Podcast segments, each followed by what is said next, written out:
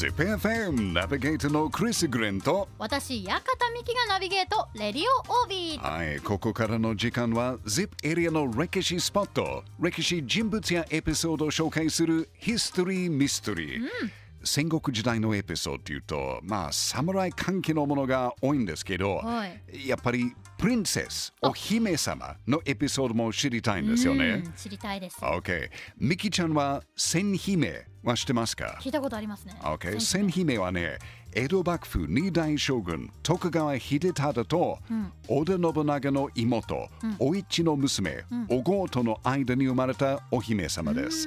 ということは千姫のおじいさんは、はい。戦国武将浅井長政とあ将軍徳川家康でした。すごいですよね。すごいですね、んビッグネームたちだ。ですよね。で、普通に考えると、武家のエリートファミリーに生まれた千姫は、やっぱりリッチで幸せな人生を送ったと思ってますよね。思われますよね。やっぱお姫様だしっていうはいイメージはあります。はい。でも実はね、ちょっと大変な人生でした。あの二代目将軍秀忠の娘として千姫が生まれたのは、はい1597年、5月26日。おうということ今度の金曜日は426回目の誕生日ですよね。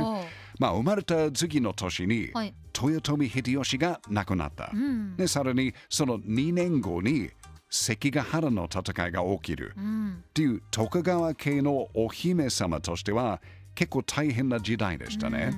で関ヶ原の戦いで勝利した家康ですが、はい。大阪には豊臣秀吉の息子秀頼と、豊臣に忠誠を誓う大名たちが残っていましたから、まだ100%家康の天下というわけではなかったんですよね。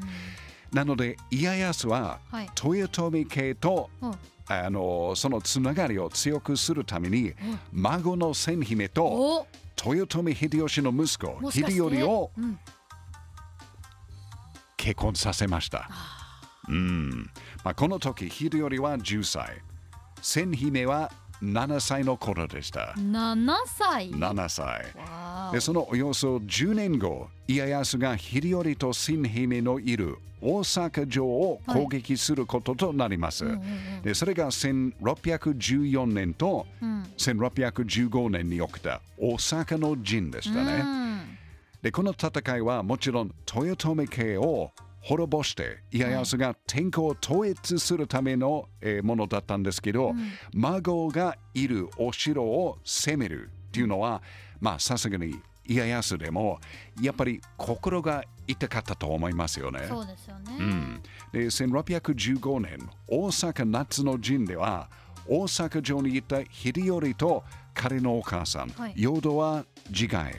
で豊臣家は滅亡しました、でもミキちゃん秀頼の妻千姫はどうなったと思いますか、生き延びた。うんなんとかしてこう逃げて。おう。そうですね。実は家康が命令して大阪城から助け出しました。よかったですよね。無事に助け出せられた千姫はこの時都街道を通って江戸城へ帰ることになりますがへなんとーなんと？この途中の ZIP エリアのクアナではい。ある運命的な出会いがありました。え。ー、なんだろう？そのお相手っていうのはクアナ藩主本田忠政の息子忠時でした。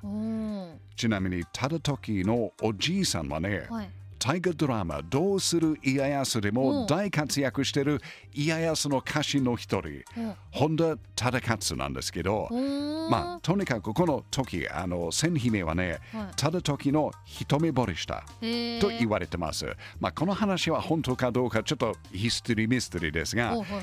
忠時はかなりイケメンでした。えーと、かなり。はい。もうめっちゃハンサムな人だったみたいんですけど、そして1616年、千姫は忠時と結婚しました。うん、ゴールインしたんですね。はい。お。その次の年、姫路城に城主になった忠時と共に姫路で、はい。えー暮らしましたが、うん。その9年後、忠時は病気のため、残念ながら31歳で亡くなってしまいました。うん、で残された千姫は千29歳で出家、あ残りの人生は江戸で過ごしました。そうだったんですうね、ん、まあ豊臣と徳川の間で大変な人生を過ごした千姫ですが、もしかしてこの ZIP エリアに来て、ん。恋に落ちた大好きな人とコアナ城で暮らした時がもしかして一番幸せだったんじゃないかなと、まあ個人的に思ってますね。やっぱり ZIP エリアの歴史で面白いですね。ZIPFM History Mystery 今日紹介したのはコアナ城で幸せに暮らした千姫のことでした。当時千姫が実際どんなことを思っていたのかどこで何をするのが一番幸せだったかっていうのは、正直全てわからないですけど、うん。今回の今週のお話であったようにはい。すごい壮絶な人生といいますか、うんその中でもやっぱりこう好きな人とはい。過ごすって時間はきっと千姫にも幸せな時だったでしょうね。そうですよね。んまあ戦国時代やっぱり武将、侍だけじゃなくて女性の方、姫も結構大変な時代ですけど、うんその大変な時でもちょっとだけちっちゃいな幸せがね見つけたかもしれないね。り謎が多いのでそうだねヒストリーミステリーでよりこうね詳細なことが知れるのでうん本当にこうありがたいで毎週本当に感謝してます。どうもどうもありがとうござい。ます。さあ今週は千姫紹介していただきました。うんさあそしてヒストリーミステリーの放送 ZIPFM ポッドキャストでも配信しています。うん。ZIPFM ウェブサイトから ZIPFM ポッドキャストのバナーをクリックしてぜひ聞いてくださいね。ヒストリーミステリー来週もお楽しみに。